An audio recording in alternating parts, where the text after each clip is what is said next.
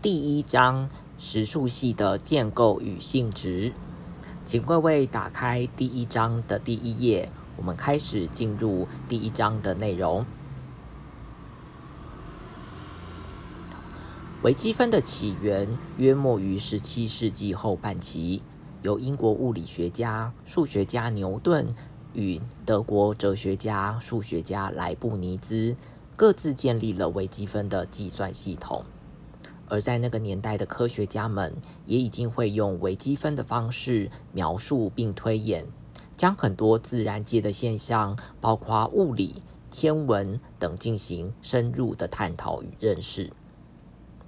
虽然微积分在那个时候就已经彰显出强大的威力，并且回答各式物理与天文上的问题，但是这当中的数学逻辑论述上存在着很多有待澄清的地方，特别是关于无穷，也就是无穷大或者是无穷小的概念，总是以一种似懂非懂的方式进行阐述。这引起了人们长达一个多世纪的争论，而这件事在数学上引发了第二次的数学危机。直到十九世纪初，柯西及威尔斯特拉斯等人替极限理论做进一步诠释下，才将微积分奠定了更稳固的基础。又过了半世纪，康托与戴德金等人发现到。极限理论实际上依赖于更根本的问题，也就是对于实数必须要有一个更清楚的认识。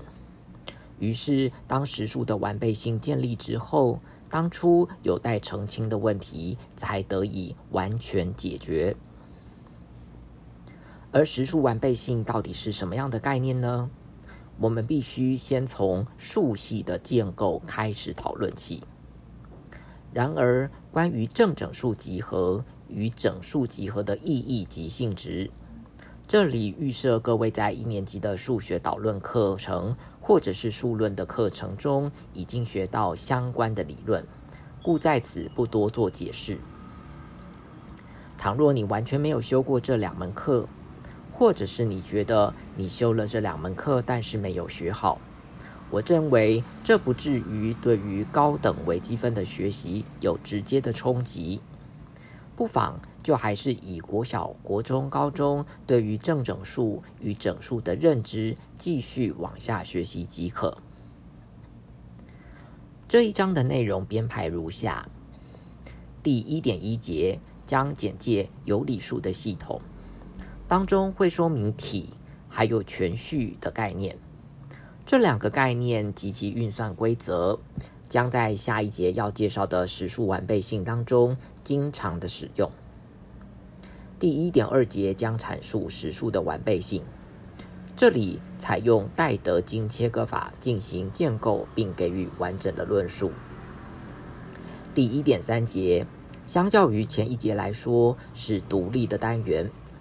我们将用基数的方式。讨论一个集合的元素个数，并引出可数集与不可数集这两个概念。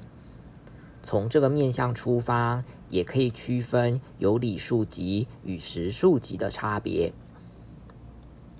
这里附带一提的是，关于实数完备性的理论，在数学历史上已经建立非常多互相等价的叙述。这些叙述各有各的特色。